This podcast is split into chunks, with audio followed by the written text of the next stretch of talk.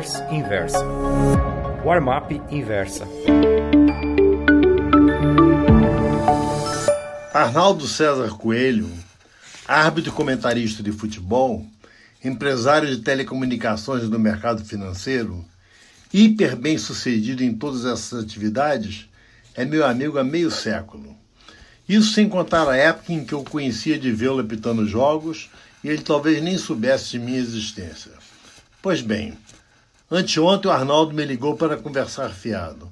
Papo vai, papo vem, ele me contou um episódio ocorrido em 1971. Para começar, vejamos alguns dos personagens. O próprio Arnaldo César, que trabalhava como operador de clientes na Trading Desk da Multiplique, Antônio José de Almeida Carneiro, mais conhecido como Bode, sócio da corretora e chefe da mesa de operações, Jorge Paulo Leman, da Garantia, Eduardo Bicalho, da Omega, outros mercadores de igual projeção e o liquidante da Multiplique. Para quem não sabe, liquidante era o cara que, como o nome indica, liquidava as operações. Títulos para lá, cheque para cá e vice-versa. Isso na época pré-Selic, pré-CETIP e pré-mercados eletrônicos. O bode, que todo mundo considerava um mago dos mercados, de todos os mercados, o mais esperto dos espertos, costumava chegar cedo na Multiplique. Antes que a bolsa e o Open abrissem, ele conversava com seus concorrentes, que aqui exemplifiquei como o Lehman e o Bicalho. Mas havia outros, inclusive das mesas de operação do Banco Central e dos grandes bancos. Nessa troca de ideias, eles procuravam antecipar as taxas de juros e de câmbio que seriam praticadas naquele dia. Formava-se uma espécie de consenso.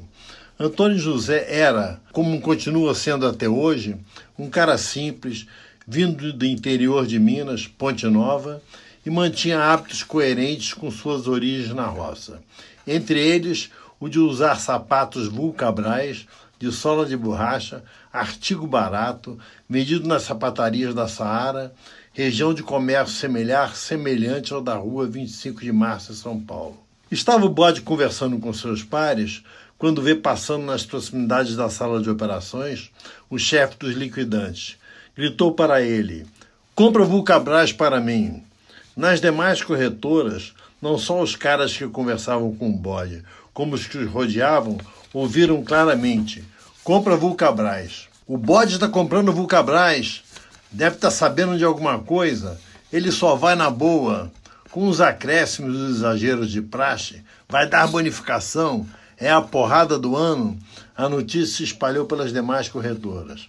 Afinal de contas, o Cabaz era uma ação de boa liquidez. Meia hora mais tarde, no trading floor da bolsa, os gritos que mais se ouviam eram: Vulcabras, compro! Vulcabras, compro lote! Vulcabras, compro lote a mercado!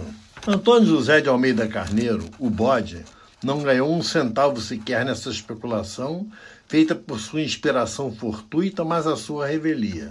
Limitou-se a receber de seu liquidante-chefe um par de Vulcabras 752 legítimo, novinho, instalando.